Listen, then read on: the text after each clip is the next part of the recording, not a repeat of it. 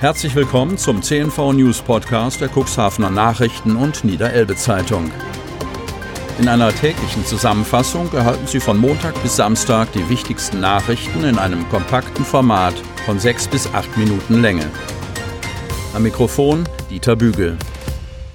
Mittwoch, 22. Juli 2020. Otterndorfer Krankenhaus wechselt den Eigentümer. Otterndorf. Das Capio Krankenhaus Landhadeln wird ab dem 1. Oktober Krankenhaus Landhadeln unsere Stadtklinik heißen. Hinter dieser Umbenennung steckt eine Ausgliederung von drei Kliniken aus der Capio Deutsche Klinik GmbH, die zur schwedischen Gruppe Capio AB gehört. Letztere wurde 2018 von dem französischen Krankenhauskonzern Ramsay Santé übernommen im Zuge einer länderspezifischen Neuausrichtung, wie es in einer Presseerklärung von Capio heißt. In neuer Trägerschaft sollen die bisherigen Capio-Kliniken Otterndorf, Dannenberg und Bad Brückenau mit dem Ziel einer langfristigen Sicherung in neue Trägerschaft überführt werden. Hauptgesellschafter der drei eigenständigen Krankenhausgesellschaften sollen die zukünftigen Geschäftsführer Sigur Gawinski und André Eid sowie weitere erfahrene Branchenexperten werden. Gawinski, 54, war von 1997 bis 2008 Geschäftsführer und Mitgesellschafter der Deutsche Klinik GmbH, dem Vorläufer von Carpio Deutsche Klinik. Später wurde er Vorsitzender der Geschäftsführung von Carpio Deutschland. 2008 verließ er den Konzern, um mehrere Kliniken in Eigenregie zu führen. Eid, 50, führte Krankenhäuser für die ehemalige Rhön Klinikum AG. Später verantwortete er bei Capio Deutschland als Regionalgeschäftsführer die Kliniken in Otterndorf, Dannenberg und Bad Brückenau. Zuletzt war Eid Vorstand der Klinikum Fulda, gemeinnützige AG und Vorsitzender der Geschäftsführung der deutschen Fachpflegegruppe DFG.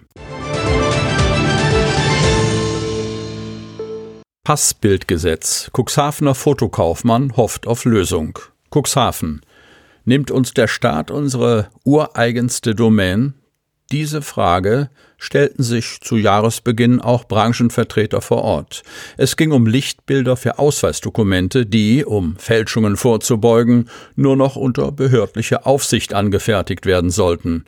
Ganz so dick scheint es nun für die niedergelassenen Fotografen doch nicht zu kommen. Es zeichnet sich ein Kompromiss ab, mit dem die Branche leben kann, berichtet Ralf Duderstadt. Der Cuxhavener Fotokaufmann, der ein Ladengeschäft samt Studio in der Deichstraße betreibt, ist einer von fünf Verwaltungsräten der United Imaging Group, UIG, des europaweit größten Fachhändlerverbundes in der Fotobranche. Bis zum Aufflammen der Corona-Krise hatte die UIG immer wieder den Kontakt zur Ministerialebene gesucht. Inzwischen spricht sich nach Duderstadts Angaben selbst Innenminister Horst Seehofer gegen eine Passbildregelung aus, die Fotografen außen vor lassen würde. Sollte der Gesetzgeber, so wie ursprünglich angedacht, tatsächlich beschließen, dass Passbilder nur noch in Amtsstuben angefertigt werden dürfen, wäre das der Todesstoß für viele Studiofotografen. Davor hatten Lobbyvertreter bereits kurz nach dem Jahreswechsel gewarnt. Inzwischen, so erklärt Duderstadt, sei der Entwurf des noch zu beschließenden Passgesetzes so gestrickt, dass dem Bürger die Wahl bleibt. Jeder könnte demnach selbst entscheiden, ob er das Foto für seinen Ausweis gegen wenige Euro Gebühr im Meldeamt schießen lässt oder doch eher dem Experten vertraut, selbst wenn er dafür tiefer in die Tasche greifen muss. Keine Lehren aus der MSC Soy-Havarie. Kreis Cuxhaven. Vom 1. auf den 2. Januar 2019 geriet der Containerfrachter MSC Soy vor dem niederländischen Nordseeinseln in schwere See. In dem Sturm verlor das Schiff 342 Container mit 3257 Tonnen Inhalt, mehr als 1000 wurden beschädigt. Wochenlang wurde auf den Inseln und an der Festlandküste Strandgut angespült. Über die Strände ergoss sich wochenlang eine Welle mit Schuhen, Fernsehern und anderen großen Frachtstücken sowie einer Unmenge an Plastikmüll. Anderthalb Jahre später hat die Bundesstelle für Seeunfalluntersuchungen, kurz BSU, ihren Bericht zur Ursache der Havarie und den daraus abzuleitenden Folgen abgegeben. Befriedigende Erkenntnisse enthält der Bericht aus der Sicht von Umweltschützern aber nicht. Klaus Schroh, Cuxhavener Schifffahrtsexperte des Naturschutzbundes, hält einige der Aussagen der BSU über das Verhalten der Besatzung während des Sturms, den Umgang mit der verloren gegangenen Ladung und die Folgen für die Schifffahrt vor der Küste für unzureichend.